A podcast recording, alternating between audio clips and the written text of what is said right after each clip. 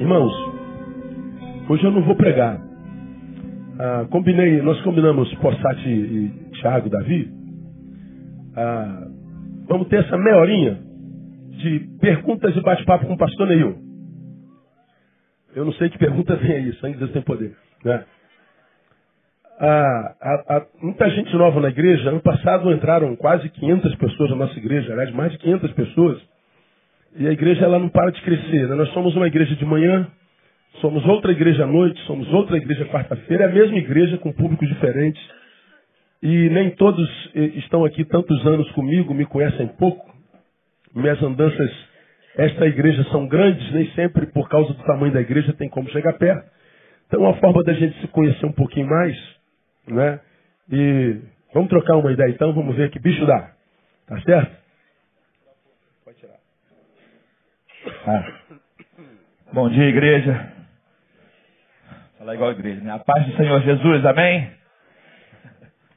Bom, para a gente é uma honra, privilégio, um momento como esse, como eu costuma dizer, estamos em casa, em casa a gente bate papo, vamos nos sentir à mesa, e ele nos deu o privilégio, hoje sendo comemorado o dia do pastor, de trocar essa ideia, bater esse papo para que a igreja o conheça na intimidade, um pouco mais, né, talvez. É, e para a gente é motivo de alegria, a gente viu aí a descontração da encenação do Mover, é algo que pô, mexe com todos nós, e foi muito bacana, parabéns à equipe do Mover aí pela essa disposição, excelente ideia. E a gente foi despertado também, desafiado a bater esse papo com Neil Barreto, né? Neil Barreto, gente boa. Bom, Vamos começar por aquilo que todo mundo quer saber. Ele falou, pode fazer qualquer pergunta, né? Quanto é que você ganha, Nil?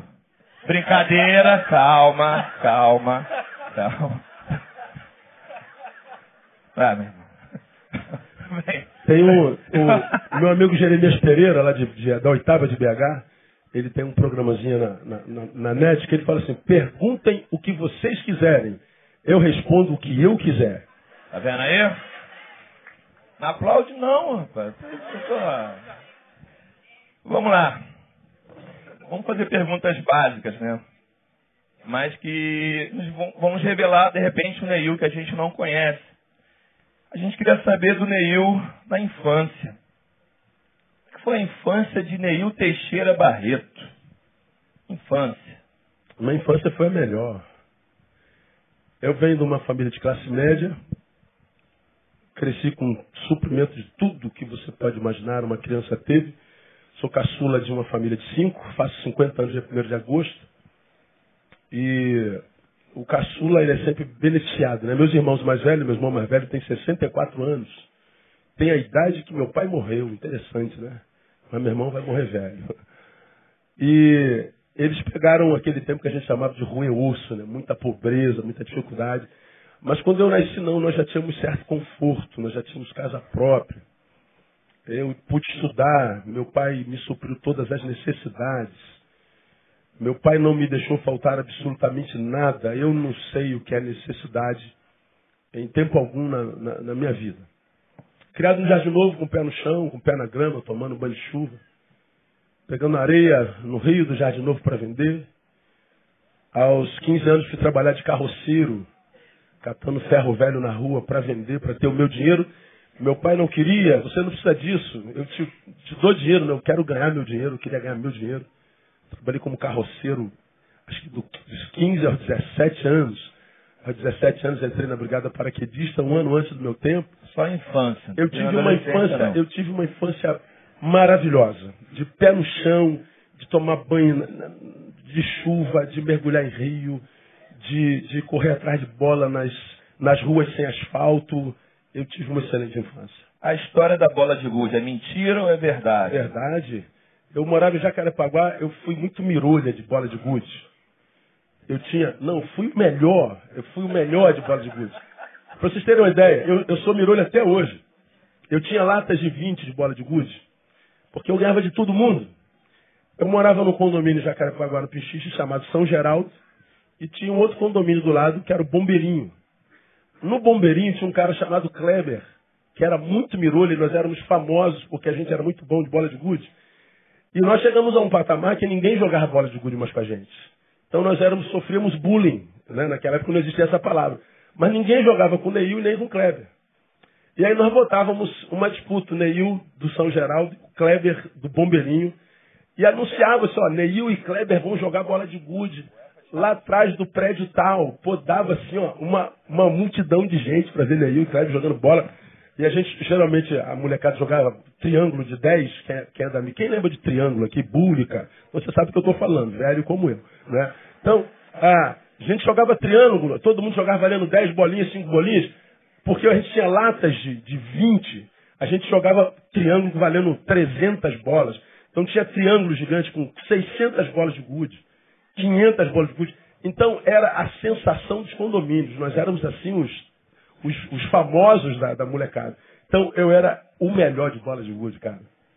E nunca foi para a glória de Deus, era para minha glória mesmo. Valeu. Ela, eu nem pensava nisso.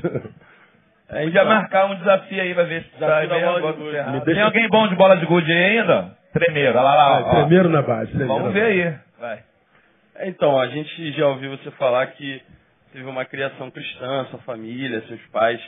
É, mas quando foi a conversão do Neil? Quando, como, como isso se deu? É, eu, eu, nasci de casa do Evangelho e meu pai foi o melhor crente que eu conheci até hoje.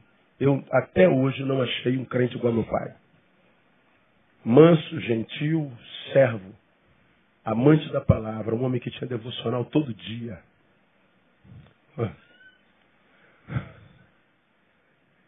Eu me apaixonei pelo Deus do meu pai. Eu cresci vendo meu pai saindo de casa orando, voltando orando. Eu falava, eu quero ter o Deus do meu pai. Eu me lembro disso como se fosse hoje. Tenho pena dos filhos de hoje, que nem veem Deus nos pais. Os pais eh, trocam a Deus por tudo. É, é triste. Mas eu me lembro, garoto, eu quero o Deus do meu pai. Eu amava como meu pai se relacionava com, meu, com Deus. Eu criado na igreja, meus, meus contemporâneos batizaram-se todos aos 9 anos, 10 anos, 11 anos, e eu não me batizei. Aos 9, todo mundo aí, você batiza, seus colegas todos batizaram, eu crescendo, 13, 14 anos. Por que você não batiza? Não falta mais nada. Eu falei, eu queria experimentar a tal da conversão que eu via, nascer de novo. Eu falei, cara, eu não senti, eu estou na igreja, eu faço tudo, mas eu não senti esse negócio de conversão.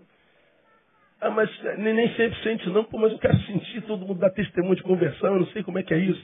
Eu quero sentir. Não, mas você foi nascido na igreja, quem foi nascido na igreja não sente não. Eu falei, pô, mas não é possível, cara.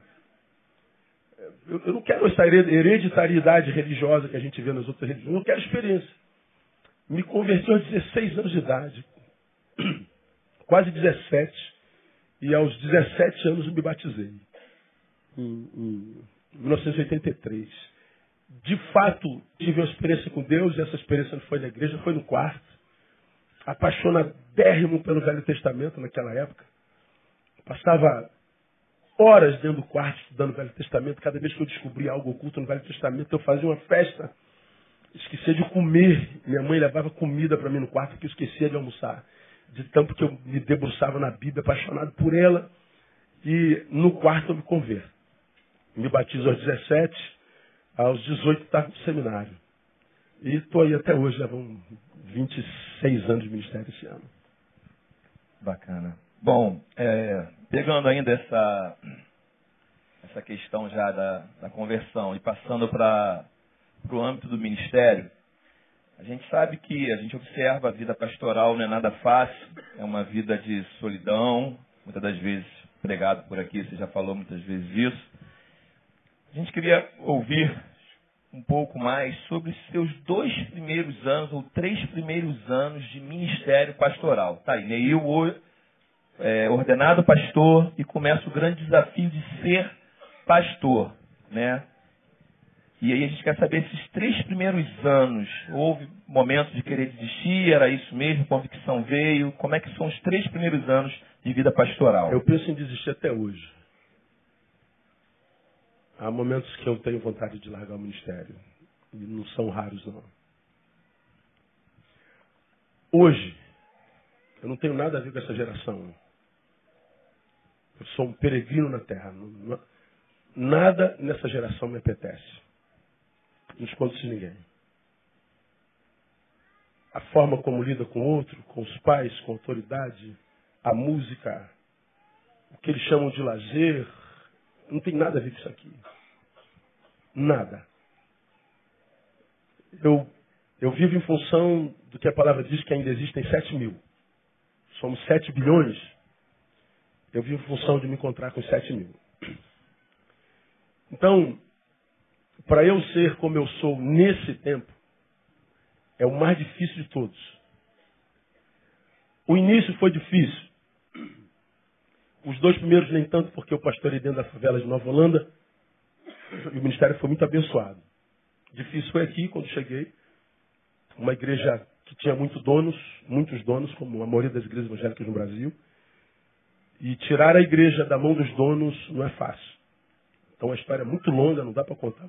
Quem chega na nossa igreja ouve essa história lá nas, na, na, reunião que eu faço com os transferentes. Você que vem, veio, já conhece. Quem vai vir vai conhecer, não tem como contar. Mas aqui nessa igreja eu fui ameaçado, aqui eu adoeci, aqui porque adoeci tive que fazer tratamento psiquiátrico, por isso que disse que eu sou maluco até hoje. E fiz mesmo, foi muito difícil. Nos meus primeiros anos aqui, de 92 a 97, eu batizei seis pessoas, menos de um por ano.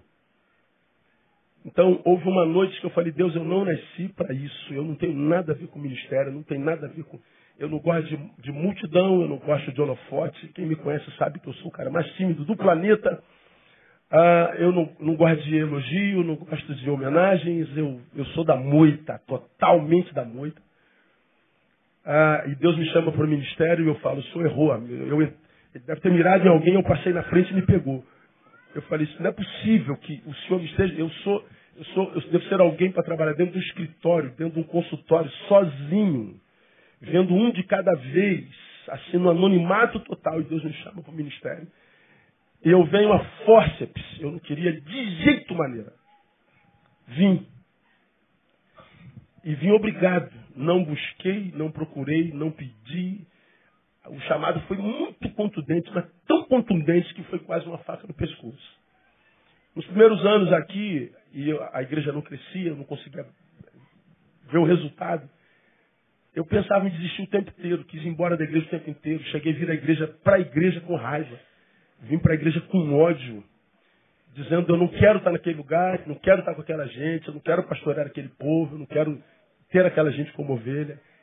Exatamente desse jeito. E Deus não deixava eu embora de jeito nenhum.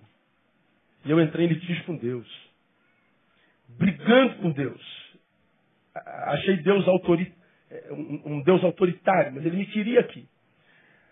Numa das noites das minhas crises, em julho de 97, eu estava tão doente já, história é muito grande. Eu entrei no meu quarto, fiz uma oração a Deus, berrando, berrando, berrando. Meus vizinhos ouviram certamente e brigando com Deus. Deus. Usei uma palavra pejorativa. Se isto é a tua igreja, eu não quero esta. Não quero essa igreja, não quero. Se pastorear é o que eu faço, eu não quero ser pastor. Eu não preciso do pastoreio para viver, eu não dependo da igreja para viver.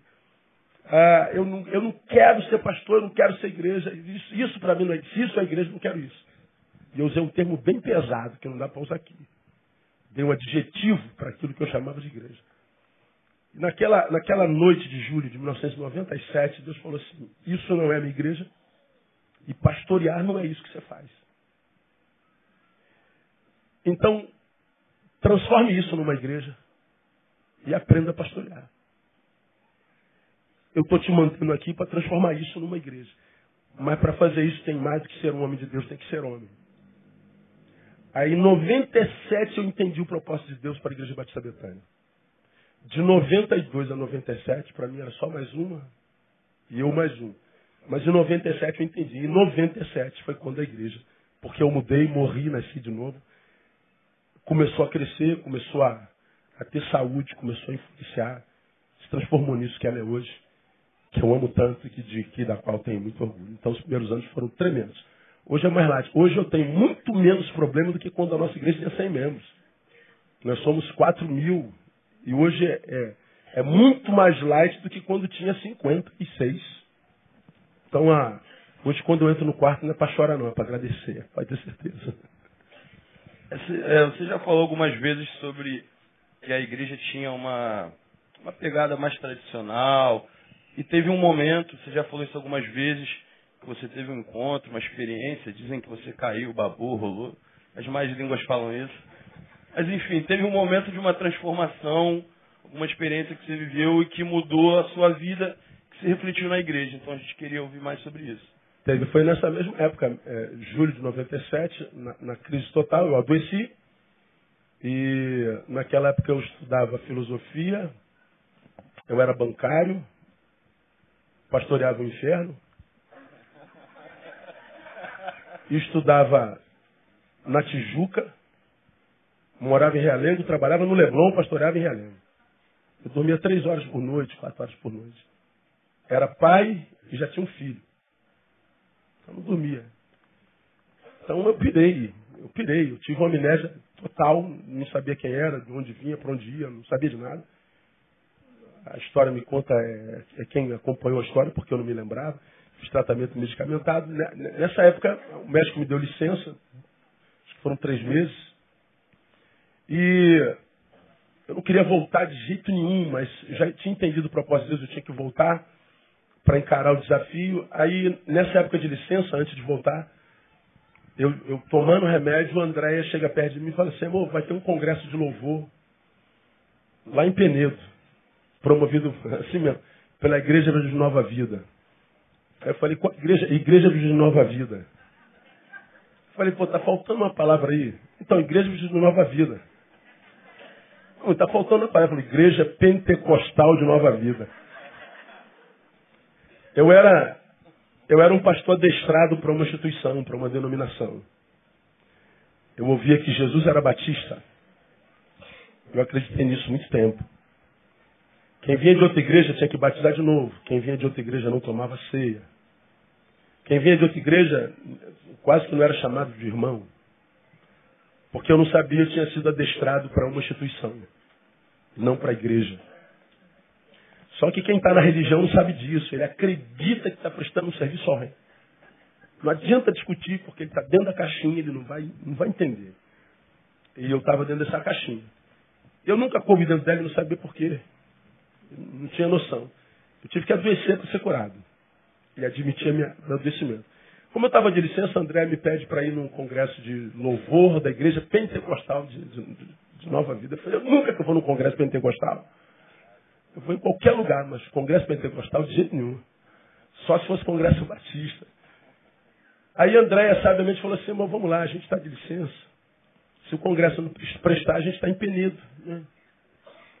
Eu falei, é, um casal em Penedo é bom de qualquer jeito, qualquer ainda mais nessa época. Aí eu fui para Penedo com o André e falei, mas nós não vamos ficar no hotel onde vai ser o evento, não. Vamos ficar no hotel outro. Quero ficar com aquela gente, não. Que gente é essa? Pentecostal. Você vê, eu era um idiota. E não sabia. Hoje eu continuo idiota, mas só que agora eu sei que eu sou idiota. Naquela época eu não sabia que era. Então o idiota que se sabe idiota é o idiota que está deixando de ser, né? E, mas por que não? Não quero ficar lá. Fiquei lá. Aí, naquela noite nós fomos pro, pro, pro evento, cheguei atrasado uma meia hora, você sabe que eu não atraso nunca. Tudo é britânico comigo. Naquela noite eu cheguei atrasado porque eu não queria estar naquele lugar. E entrei do lado de fora e falei, se eu começar aquela palhaçada de língua estranha, de profecia, de levantar a mão, de dançar, eu saio desse lugar louco. A André falou, tá bom. Aí nós entramos, cara, naquele negócio lotado assim, igual isso aqui, ó, umas mil pessoas. Não dava para sentar, eu entrei, me lembro se eu entrei. Aí tinha uma, tinha uma senhora aqui, eu, a porta está aqui, ó. Eu entrei, todo mundo encostado na parede, aí não tinha lugar para encostar, André foi para lá, Aí eu falei, se começar essa palhaçada, eu vou embora. Aí eu encostei aqui, ó, entre, entre um cara e uma mulher. Quando eu encosto, a mulher começa a rir, para, para, para, para, para.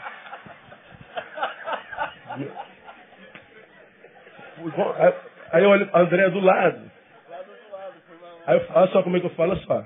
Parece até um fantasma. Isso é fantasmagoria. Isso é palhaçada, pô. Tá vendo? Vou ficar aqui, vou embora. Eu fui embora. Ó, Saí com raiva, André foi atrás de mim, aí começou minha mudança. André lá fora, segura minha mão, diz assim, amor, nós estamos doentes. Se Deus nos trouxe aqui, tem alguma coisa para nós aqui nesse lugar. liberte-se desse espírito de toga. Eu falei, poxa, da onde que a minha esposa tirou espírito de qual o espírito que usa toga? Que eu nunca ouvi falar nisso. Liberte desse espírito de toga. Quem é que usa toga? Juiz. Ela falou que eu tinha um espírito de juízo. Julgava as pessoas. E eu não sabia que minha esposa me via assim, nem eu sabia que era. E era. Quando ela falou, tira esse espírito de toga, naquela época a gente dava o tema, a ficha caiu. Ela encostou a testa em mim, nós oramos, voltamos. Aquele culto foi tudo para mim. O cara que estava lá na, na, ponta, pastor Paulo Marinho, está lá na, no Apacentar de Nova Iguaçu, hoje. Aquele cara cantou minha vida toda, cantou minha vida toda, tudo que tinha passado, tudo, tudo, tudo, tudo. Eu não acreditava em louvor profético, palavra profética. Eu não acreditava que Deus podia falar de outra forma, senão pela Bíblia. E aquele cara estava falando minha vida toda, eu falei, não é possível, isso não é possível. Naquela época aí num dedão entrou um fogo. E esse fogo foi subindo, esse fogo foi subindo, esse fogo foi subindo. Esse fogo foi subindo, esse fogo foi subindo. Eu não sabia, eu morri de medo. Falei, cara, que fogo é esse? Que fogo é esse? Que fogo é esse? Que fogo é esse? Fogo é esse? E parecia que isso é um foguete que ia decolar. E decolei mesmo. Foi um, uma experiência com o Espírito Santo tenebrosa. É só...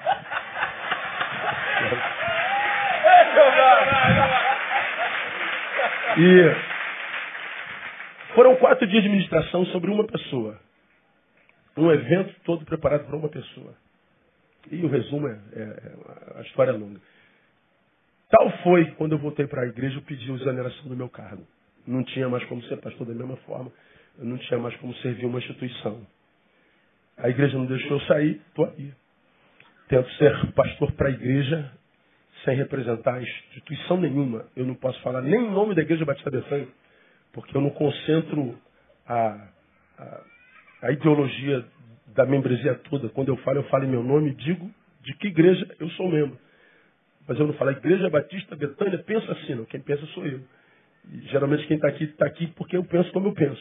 Mas eu não represento instituição nenhuma, a não ser a Igreja de Jesus Cristo, pregando a sua palavra. E de lá para cá eu entendi que o pentecostal é meu irmão.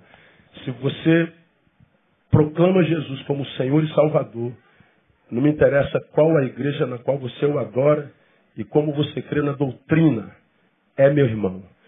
Temos uma convergência maior do que as divergências que, que, que caem. E é bem-vindo. É bem-vindo. Bacana.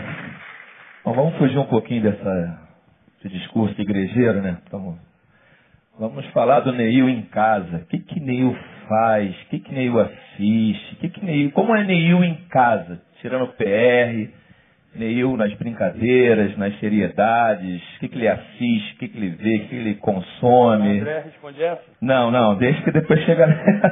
Como é Neil no lar, cara? Belo, recatado e do lar. Recatado sim, belo em casa não. É. Eu não sou belo nem fora dela, mas. Ah, o Neil é isso aqui, ó. Caladão, tímido. Mas o pastor não entra na minha casa. O pastor me atrapalha muito a vida. E quando eu entro em casa, eu sou o pai. Se minhas filhas estão. Quando eu entro em casa, eu sou o marido. Se minhas filhas não estão. Então, ninguém tem como saber como é Neu em casa, senão quem mora naquela casa. Vai continuar o mistério. É. Em casa, ah, não tem empregada, porque eu não quero ninguém estranho na minha casa. Ah, se vai faxineira limpar, eu não posso estar presente, porque eu não quero ninguém estranho na minha casa. Fico à vontade, se está calor, ando sem camisa, muitas vezes de cueca. Quem me dá minhas cuecas, irmã? É, Adalzira, que tem 80 e, e. Quantos anos tem a irmã Adalzira? 84? 86 anos. Né? E está aqui comigo há mais de 20 anos. É uma vozinha, não adianta que todo ano ela vem com um punhado de cuecas. Pastor, comprei suas cuequinhas. Obrigado. Só ela pode fazer isso. Ninguém mais ouse fazer isso. Então, ah, eu ando assim em casa quando está calor. Quando não está, eu estou de pijama. É, pijama. Dificilmente assisto filme. Raramente assisto filme. Quando assisto filme, é porque alguém me indicou um filme que tenha um conteúdo que vai me enriquecer de alguma forma. Eu não sou daqueles que curtem passatempos, ver por ver. Às vezes eu sento na televisão e falo assim, cara, vou ficar duas horas aqui vendo esse filme. É muito tempo. Aí eu falo assim, alguém conhece esse filme aqui? Aí conheço, o pastor é bom. Aí eu assisto. Se não, se for só passar tempo, não. Eu, eu, eu, eu, eu vou para a cama e deito. Ou pego um livro e leio. Ou eu fico sozinho comigo nas minhas reflexões. Ah, amo leitura, eu sou apaixonado por ela, eu compro livro toda semana quase. Tenho uma biblioteca gigante no meu gabinete, fora os livros que estão encaixotados. Gosto muito de, de malhar, vou para academia todo dia de manhã, religiosamente. Não é? ah, pretendo enterrar a maioria de vocês. Cuido do meu corpo. Minha função é extremamente desgastante. Ouvir problema todo dia, o dia todo, a semana toda, por tantos anos, pode enlouquecer uma pessoa. Sou, sou é, extremamente seletivo nas minhas amizades pessoais. Nem nas minhas relações o passatempo cabe. Como eu dou muito às pessoas, àqueles com os quais eu sempre espero deles receber alguma coisa. Ah, eu sou a concentração de muitos sentimentos e muitas projeções. Portanto, eu tenho algumas ilhas para as quais eu fujo. Em algumas práticas estritamente pessoais, que é onde eu faço minha sessão de descarrego. Não é? O esporte é uma delas, a moto é uma delas, e outras que são ilhas só minhas, ninguém é convidado a estar. Né? Aonde eu desanuvio. Então eu tenho uma, uma, digamos assim, uma disciplina de tratamento pessoal que me ajuda a fazer tudo que eu faço e eu faço o tempo inteiro. Eu não tenho tanto tempo livre como alguns imaginam, ah, mas eu preciso me desintoxicar. E eu sei fazer isso muito bem. Agora, as práticas pessoais, eh, deixa aí na imaginação de vocês, uh, o Neil é assim. Agora, uma coisa que eu acho que eu gosto de mim, a simplicidade, eu sou muito simples. Uh, me convidam para almoçar, querem me levar no restaurante chique, não me levem. Me leve para comer é, frango com quiabo, arroz, feijão, angu. Me leve para comer arroz com ovo, uh, um churrasquinho. Não tente me impressionar com grandeza. Se a pessoa aparece na minha frente, eu faço com que ela desapareça da minha vida. As pessoas que valem para mim são aquelas, por exemplo, que são belas, mas não expõem sua beleza. São aquelas que a gente descobre. Aquela mulherada que gosta de se exibir, por exemplo, bota a roupa assim, quer aparecer, some, cara, a desaparece da minha vida. Ah, nem o belo dessa geração me atrai. Ah, eu gosto da pessoa simples, da pessoa comedida a sua forma, como você se relaciona com o seu Facebook, conta muito para mim, caso exista a possibilidade do teu eu se encontrar com o meu. Eu busco encontros o tempo inteiro porque a gente é resultado dos nossos encontros. Mas vamos supor que eu conheci o Possart. Pum, pô, esse cara parece maneira dessa. É uma época em que eu entro no Facebook para saber o que, é que esse cara vende dele. Se for exibicionista, eu perco. Porque para mim, Toda felicidade exibida para mim é falsa. Não acredito em nenhum casamento onde os casais ficam o tempo inteiro, te amo, meu amor, saudade, é, estão tá, se sentindo felizes. Não acredito na felicidade nenhuma delas. Felicidades são vividas, não exibidas. Então, eu tenho um monte de regrinhas pessoais para que o Neil se mantenha saudável. Coisas minhas, não está escrito em lugar nenhum, é estritamente pessoal e que eu pratico na vida e não recomendo a ninguém. Quem está perto de mim sabe como é que é. Então o Neil é extremamente simples, você pode ter certeza. Você sabe disso. Você senta mesmo. É, você fala muito dessa tua desconexão pessoal entre esse tempo e a tua característica. E aí a gente vê a igreja brasileira, que é um pouco produto desse tempo, influencia, influenciada como é que é essa relação do Neil com a igreja brasileira e com os outros pastores? Você fala que seleciona as amizades, os encontros. O que, que você pode falar dessa relação? Eu tenho poucos amigos pastores. Sou conhecido de todos e conheço um monte deles. Mas relação de intimidade, os pastores que são meus amigos são os da igreja, graus de relacionamento. dois ou três no Brasil. Falo aos pastores o ano inteiro, o tempo todo. Minha vida inteira falando pastores. Mas a relação é só pastoral. Porque, como eu preguei no ano passado no culto do, culto do pastor, eu preguei, cuida de ti mesmo e do teu ensino, persevera nessas coisas. Salvando isso, salva, fazendo isso, salvarás tanto a ti mesmo como os que te ouvem. E eu falei que a dificuldade que o pastor tem de ler esse versículo e interpretá-lo corretamente. Porque quando Paulo diz para Timóteo, cuida de ti mesmo, quase sempre quem lê esse versículo é o pastor e não o sujeito. Aí quando o pastor lê, cuida de ti mesmo, aí o que, que ele vai fazer? Ele vai cuidar da roupinha dele, tem que usar terninho, tem que se comportar, não pode botar short, o que, que vão pensar, o que, que as igrejas vão dizer, o que, que meu Deus, o que vão pensar, não fica bem para um pastor, comportamento. É a figura política, é a imagem vendida na, na sociedade. Para mim, Paulo não fala para esse pastor, ele fala para o sujeito que tem título. Então, quando eu, eu, eu leio esse versículo, de ti mesmo, eu, quem lê é o Neil, não é o pastor. O pastor em mim se submete ao que Neil é. Como você me vê vestindo, como você me vê falando, como você me vê caminhando, como você me vê fazendo, quem faz é o Neil, que por acaso é pastor. Então, quem consegue amar o Neil tem o pastor. Quem não consegue amar o Neil, não tem. Então, como eu vejo muita dificuldade de um pastor desconectar o sujeito que tem o título, do título que tem o sujeito, quase sempre as relações pastorais são em torno da figura do PR e não do sujeito. E eu não consigo me relacionar assim. não consigo sentar em alguém, daqui a pouco a gente está falando de igreja. Está falando de quantos membros, receita. Vamos falar da vida aí, cara. Vamos falar do Neil, do Possati, do, do Neil, do Thiago. Não tem esse diálogo, é muito difícil. Então, como eu sento à mesa com muitos, e quase sempre os muitos à mesa que sentam são os pastores e não os sujeitos, ah, eu fico pouco tempo sentado à mesa, quase sempre. Não me acho melhor nem pior, é, são, são escolhas. Os que estão à mesa me enriquecem demais. E é gente assim que, que, que, que por acaso é pastor, mas que suplanta a função infinitamente. Como esses pastores foram representados aqui, ó, cada um com a sua perspectiva. o cara que simbolizou Isaías, pô, cara, o cara arrebentou. Giovanni, só tem maluco nessa equipe pastoral. Ah, e se você é ovelha desse ministério, você também é maluco. Então maluco atrai maluco. Agora, o que é ser maluco hoje? É sair da caixinha.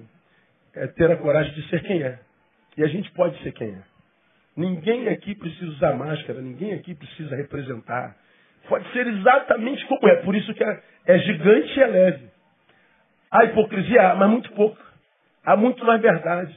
Quem está em crise está em crise mesmo. Eu não vou hoje que eu estou mal. Não, existe isso. Ah, não tem que representar. Acabou. Por isso que é leve. Então, a, a minha relação com a igreja, é, me perguntaram ontem, eu estava. Ontem, ontem. Onde, eu, onde é que eu estava ontem? Me diga aí. Alzheimer. Não, quinta-feira eu estava em Belo Horizonte. Não, amanhã eu estou em Anápolis, eu estou rodando. Aí me perguntaram, por que o senhor viaja? Porque existem dois ou três reunidos ainda aí nessa igreja. E esses dois ou três precisam de palavra de vida, humana, humana. Um evangelho que encarne na humanidade. Não é só doutrina, teologia, filosofia, informações aos montes. Não, é que um evangelho que se traduza no dia a dia. Que me prepare para o mundo, não para o templo, não para a igreja, não para a instituição. Então, é, existe tanta gente boa nessa igreja, e nem sempre é pastor, que quase sempre com quem eu sento. Na quinta-feira eu fui pregar numa igreja grande em BH e almocei com, com quatro meninos. Com quatro meninos, jovenzinhos, líder da juventude, 21 anos, o Felipe, com a, com a namorada dele, e mais dois meninos, e me levaram no golzinho ah, para a gente jantar numa praça, comemos um churrasquinho. Aí tu imagina, chega o famoso Neil, com a, com a camisa de caveira, é, de pulseira, de bota de, de, de Harley Davidson. O cara falou assim, caraca, o pastor Neil aqui. E pior, aí o Neil senta na, na praça para comer churrasquinho e tomar Coca-Cola. Os caras pira. Isso gera uma esperança neles muito grande. Ou seja, nem todos os que ficaram famosos foram tomados pela fama. Pelo contrário, mantém a simplicidade, então dá para ser simples. Então eu sento com os simples. Eu abri mão de poderosos. Eu não faço questão de rico, de tem grana, de quem é. Não faço a menor questão, pelo contrário, eu prefiro mesmo o pessoal da, da baixa porque dá menos trabalho. É, antes da gente entrar agora num, naquele esquema de bate-pronto, a gente fala e você, com duas palavras, Rapidinho, vai, já, vai dizer, já, né? já passou cinco minutos. Não, fica na tua aí. Hoje é quem manda aqui é a NEM, a gente. É, esquecemos de fazer alguma pergunta? Alguma pergunta não foi feita que você gostaria de responder? Ou Acho que não. Tá tudo certo. tudo certo? Vamos lá, vou entrar nesse bate-pronto. Duas palavras. Você quer prolixo demais? Então é duas palavras, beleza? É, corta o microfone se ele exagerar, hein, Leandro? Reconheço, reconheço. Vamos lá. Política, Tô fora. ministério, Amo. família, Tudo. equipe pastoral. A melhor.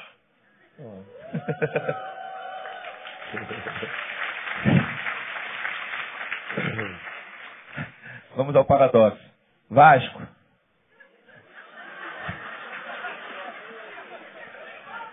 Meu time. Sou bom nisso, cara. Pode tentar. é, vou apertar moto. Sessão de descarrego. Papa Francisco, Minha admiração. Vou acrescentar o melhor de todos que eu conheci. Filhas, Minhas paixões. Silas Malafaia,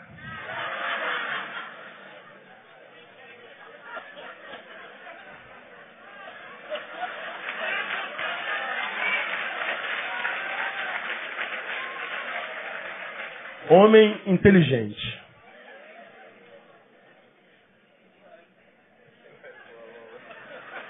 Michel Temer, Presidente interino.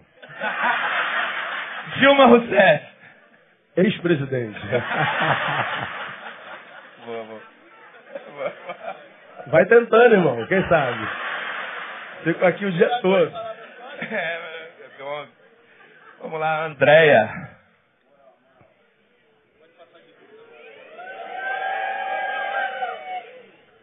É pra fechar, fica à vontade. Chega aí, André. Chega aí, chega aí, chega aí. Chega aí, pastora. Chega aí, pô. Fechei contigo. Tá velho, tá chorando à toa, cara. Tá velho, velho. Eu, outro. A Andréia. Deixa eu falar da Andréia. Eu, eu sou daqueles caras que tem muito amor no coração. Quem me conhece sabe que eu sou mole feito. Mesmo, mesmo com cara de general de mal. Sou assim desde garoto. Mas sou mole. Quem está perto sabe quem é Neil. De longe é só imaginação. Ah, mas esse amor que eu tenho em mim, ela, ele não, ele não sai com muito afeto. Eu não sou afetivo. Ogro. É, Shurek. Eu não sou dócil. Não faz parte da minha natureza.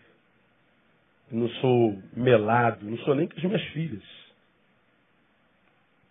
Então, o que é a Andréia? A Andréia é o que faz com que os outros me suportem.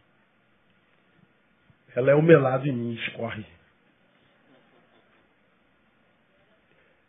Ela é o que faz com que eu não seja tão duro, tão frio e seco. Mesmo com ela eu sou. Mas sem ela não dava para descer na goela. Né? Ainda mais quando eu era religioso, aí era terrível. Então ela é o equilíbrio. Ela é o afeto. Ela é o que me, me equilibra. Porque eu sou tão Caxias, mais comigo do que todo mundo, que ah, pensa num cara que tem que fazer tudo certinho e que sofre muito quando tem que fazer. Me permito meus erros? Permito por questão de sobrevivência. Mas é, a, a ideia de que tem olhos me olhando o tempo inteiro não é o de vocês. Com, a opinião alheia é zero para mim. Minha imagem não significa nada. o que dizem, o que falam. Nem para cima elogio, nem para baixo invenções. Nada. Minha imagem não representa nada. Podem fazer o que quiser com ela. Pode botar o que quiser na, na rede, o que você quiser que botar, bota. Eu não me defendo. Não significa nada. A opinião ali não significa nada, porque só conhece a minha imagem. Me importa a crítica dos amigos, de quem me conhece. São as únicas que eu ouço.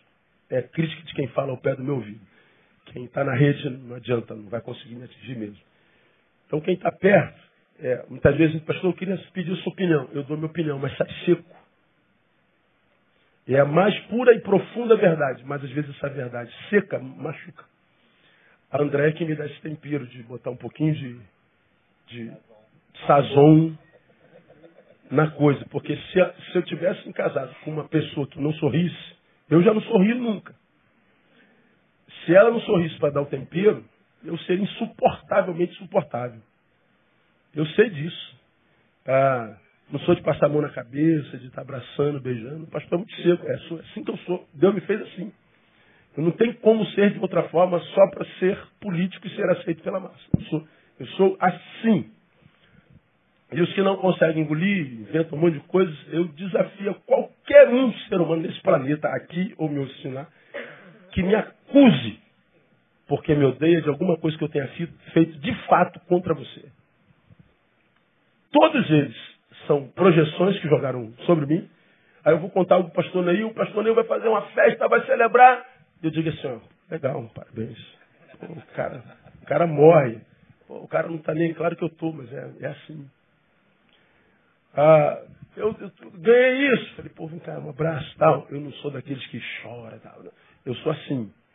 E sempre fui assim. Né? E olha que eu já melhorei para burro. Então André é aquela que dá o, dá o sabor, dá o tempero. Parceira nos meus acertos, inclusive nos meus erros. A gente combina alguns erros. E a gente vai, vamos errar hoje. E a gente erra junto. Então nós somos parceiros. Ah, temos uma relação que vai além da vossa imaginação. E ela sabe, acho que tudo é muita coisa, mas quase tudo a meu respeito. Ela sabe quando eu estou bem, quando eu não estou bem. Ela sabe quando eu estou mal e às vezes ela fala assim, não tem, não está na hora de você pegar a tua moto, dar uma rodada não. Pega a estrada aí, fica uns dois dias na rua aí, vai. Vai dizendo, eu pego minha moto, saio e fico uns dois dias na rua mesmo. Que isso, pastor? O sangue de tem poder, pastor. É, tem, por isso que eu vou para a rua, que o sangue de tem poder. Como ela também sai sozinha algumas vezes. Amor, vou passar esse de semana fora. Amém. Vai para onde? Não sei. Quando chegar eu aviso. É assim mesmo. Que isso, pastor? É. E não adianta casar tua esposa teu marido que eu vou querer fazer isso, que não, não rola. Isso é eu e isso não é regra. Então não, não existe, não tente fazer isso. Então a gente se respeita tanto, a gente é casado há 28 anos, esse ano a gente fez 30 anos de namoro. E, todavia, embora sejamos juntos há 30 anos, respeitamos nossas individualidades assim ao, ao cubo. A Andréia é a Andréia e ela tem direito de ser. O Neil é o Neil e ela diz o Neil tem direito de ser. E a gente não se invade, a não ser quando o outro diz invada, por favor. A porta está aberta. Fora isso, a, nosso casamento não matou nossa individualidade. Não há exercício de poder. Em casa não tem pastor. Então não existe. Eu quero isso porque eu sou o homem dessa casa. Não existe. Ela vai falar, eu sou a mulher dessa casa. Eu acho que não tem que ser assim. Me convenceu? Você tem razão. Manda ver. A mulher manda. Problema nenhum. Então, a mesma coisa com as filhas. Ah, quem manda somos nós, somos seus pais. Mas pensa comigo. É, minha filha, você tem razão. Pode ir. Acabou. É simples assim. Tanto que eu tenho duas filhas completamente distintas. Meu Deus do céu, saíram do mesmo buraco, saíram, mas nem parece. É um negócio de maluco. Ah, nunca sofreram a síndrome de filha de pastor. Nunca quis uma filha para apresentar a igreja. Um bonequinho que prega porque o pastor prega, que canta porque a mãe canta. Vocês não precisam fazer nada se não quiserem. Eu só quero que vocês amem o Deus do Pai de vocês. E amem da forma de vocês. Amam amam do jeitinho delas. Uma muito parecida comigo, quieta pra burro. Passa por antipática, não tem jeito. Todo, todo tímido é antipático. A outra é igual a mãe. Beija cachorro na rua. É, tudo é festa, irmão. Está tudo, tá tudo bem. É assim. Agora, ah, vivemos a mesma graça que meus pais me deram. Nunca viram os pais dela brigarem. Nunca viram. Porque a gente tem na nossa casa a nossa igreja. Ah, aqui é um quarto da nossa casa. Mas a sala é lá onde a gente mora. E aquele lugar é sagrado. É, ela é uma bênção na minha vida. Muito obrigado. E mulher! Isso me mata de vergonha. Gente, valeu, valeu, obrigado. Obrigado. Obrigado pelo carinho, pela, pela, pelo amor de vocês. Os pastores que estão comigo, sou resultado do encontro com vocês. Obrigado pelo carinho. Foi muito bom trocar essa ideia. Isso quando é bom, né? É, pena que foi pouco tempo. Não é? Eu falei, pergunta que vocês quiserem. Não é? E perguntaram. E tem muito mais perguntas a serem feitas, a gente vai descobrir no caminho. Deus abençoe vocês. Obrigado pelo carinho. Curva sua cabeça, vamos orar. Vamos embora para casa. Logo mais às 18 horas eu estou aqui e aguardo você para a gente celebrar o Senhor juntos no nome de Jesus. Pai, muito obrigado. Fizeste de nós uma família muito saudável. Uma família saudável não é aquela que na qual não hajam doentes, não. Família saudável é aquela que permite aos doentes sê-lo. O respeitam. Os respeitam. Temos muitos doentes entre nós. Alguns que não sabem que são, outros que são e não reconhecem, outros que são, sabem, mas não admitem, preferem culpar a terceiros. Existem doentes entre nós. Mas nós louvamos porque tem muita gente saudável, muita gente grata, muita gente apaixonada pelo Senhor e pela vida, muita gente que está amadurecendo, está crescendo como gente, crescendo a ponto de tirar sabor até da dor. Gente que celebra a vida a despeito da qualidade do dia, celebra esse dia. E nós te louvamos porque tu tens gerado isso na palavra nos tens alimentado com palavras muito saudáveis. E por isso nós temos vivido uma vida saudável a despeito das adversidades dessa vida. Te agradecemos pela família que a Igreja Batista Betânia se tornou. Não temos similares nesse, nesse país. Igrejas melhores, igrejas piores, iguais. Não encontrei ainda, Deus. Eu te louvo por isso. Te louvo por ser pastor e ser pastor nesta igreja. Não sei se saberia ser pastor em outro lugar. Eu te peço, Deus, porque tu conheces coração de ovelha e de pastor, que enquanto nossa relação for assim saudável, que tu nos mantenha juntos. Mas se não for mais possível viver saudavelmente, que tu mostres o tempo em que ou eu ou a ovelha tem de ir. Que nós caminhemos, mas como diz a palavra, de acordo. Caminhando juntos de acordo, para quando chegarmos lá, cheguemos no lugar que tens preparado para nós e cheguemos saudáveis, vivendo todo dia, o dia todo, com alegria e com gratidão no coração. Muito obrigado pela família Betânia. Muito obrigado pelos pastores de Betânia, pelas ovelhas de Betânia. Toda a honra tributamos ao Senhor e o nosso coração se enche de gratidão e alegria nesta manhã. Nós oramos no nome de Jesus, nosso Senhor que reina. Amém.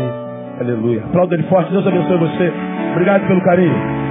Lembra do teu pastor nas suas orações. Não sai sem dar um abraço no teu irmão, não. E leva tua namorada para almoçar hoje.